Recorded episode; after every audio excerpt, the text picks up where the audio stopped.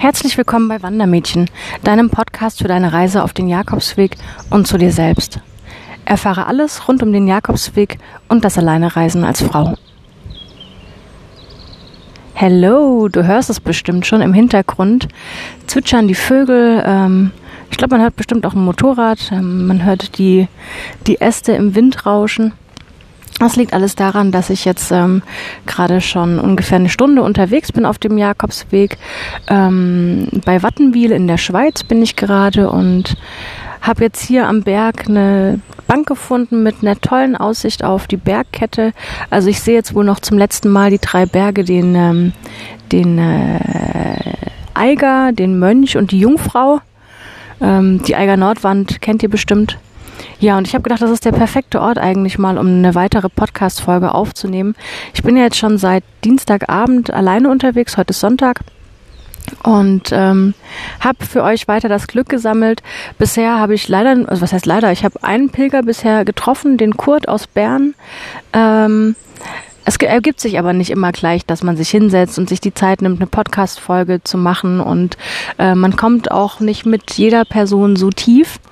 Aber ähm, was ich jetzt dabei habe, ist für euch ähm, mein Glücksbuch. Ähm, liebe Lauri, vielen, vielen Dank für dieses tolle Buch. Ähm, ich hatte mir ursprünglich eigentlich äh, ein anderes Buch gekauft, was leer war.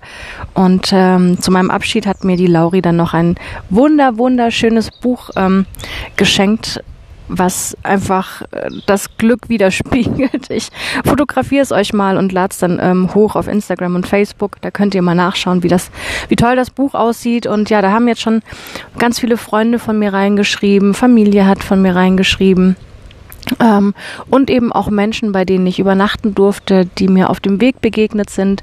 Denn ähm, ja, das ist quasi wie ein Gästebuch, nur eben, dass es hier ums Glück geht. Und ich selber habe tatsächlich noch nicht reingeschrieben. Ich habe die ersten paar Seiten, die sind frei, weil ich eben mir noch ein sehr schönes Intro irgendwie einfallen lassen möchte, was für mich Glück bedeutet und wie ich die Definition von Glück irgendwie besser darstellen kann, so wie ich das sehe. Ich habe zum Beispiel angefangen in meinem Tagebuch ähm, jeden Abend reinzuschreiben und damit zu beginnen, was heute für mich ähm, Glück war. Und ich muss feststellen, es war jeden Tag was anderes. Ähm, es ist für mich eigentlich wie so ein... Also ich laufe den Weg und ich sehe wunderschöne Blumen am Wegesrand und äh, pflücke die und abends, wenn ich dann im Bett liege, dann habe ich einen wunderschönen, vielfältigen und bunten Strauß Blumen in meinem Herzen.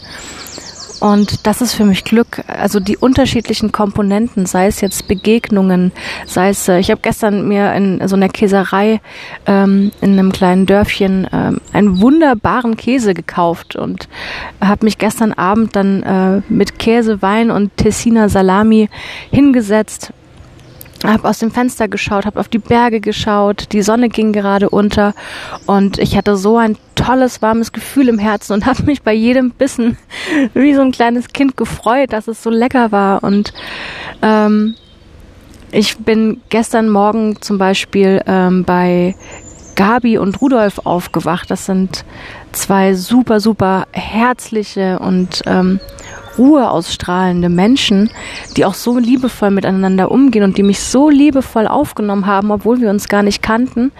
Ähm, Nina, äh, Gabi kannte eben meine Freundin Nina und hatte mich dadurch über Facebook dann angeschrieben und mir angeboten, dass ich ähm, bei ihr übernachten darf, wenn ich möchte. Ähm, denn äh, das Haus von beiden liegt eben nahe am Jakobsweg. Und ähm, wir hatten einen wunderschönen Abend, wir haben zusammen gekocht, ähm, wir hatten tolle Gespräche, ich habe viel gelernt, ähm, dadurch, dass Rudolf auch ähm, äh, Geografie studiert hat. Äh, und am nächsten Morgen, also gestern Morgen, sind die beiden mit mir dann losgestartet ähm, und haben mich ein Stück begleitet, haben mir nochmal viel über ihre Umgebung erzählt ähm, und äh, ja, Rudolf hatte einen tollen Spruch von Goethe mir auch ins Buch geschrieben. Die beste Bildung findet der genau, die beste Bildung findet der gescheite Mensch auf seinen Reisen.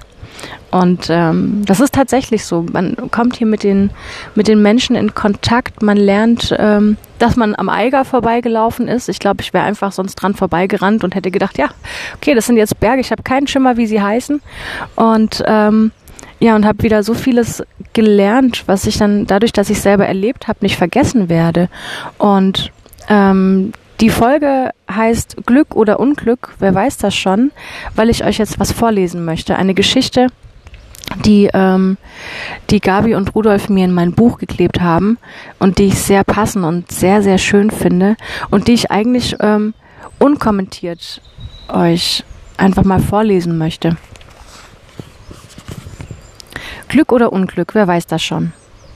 Ein alter Mann und sein Sohn bestellten gemeinsam ihren kleinen Hof. Sie hatten nur ein Pferd, das den Flug zog. Eines Tages lief das Pferd fort. Pferd fort.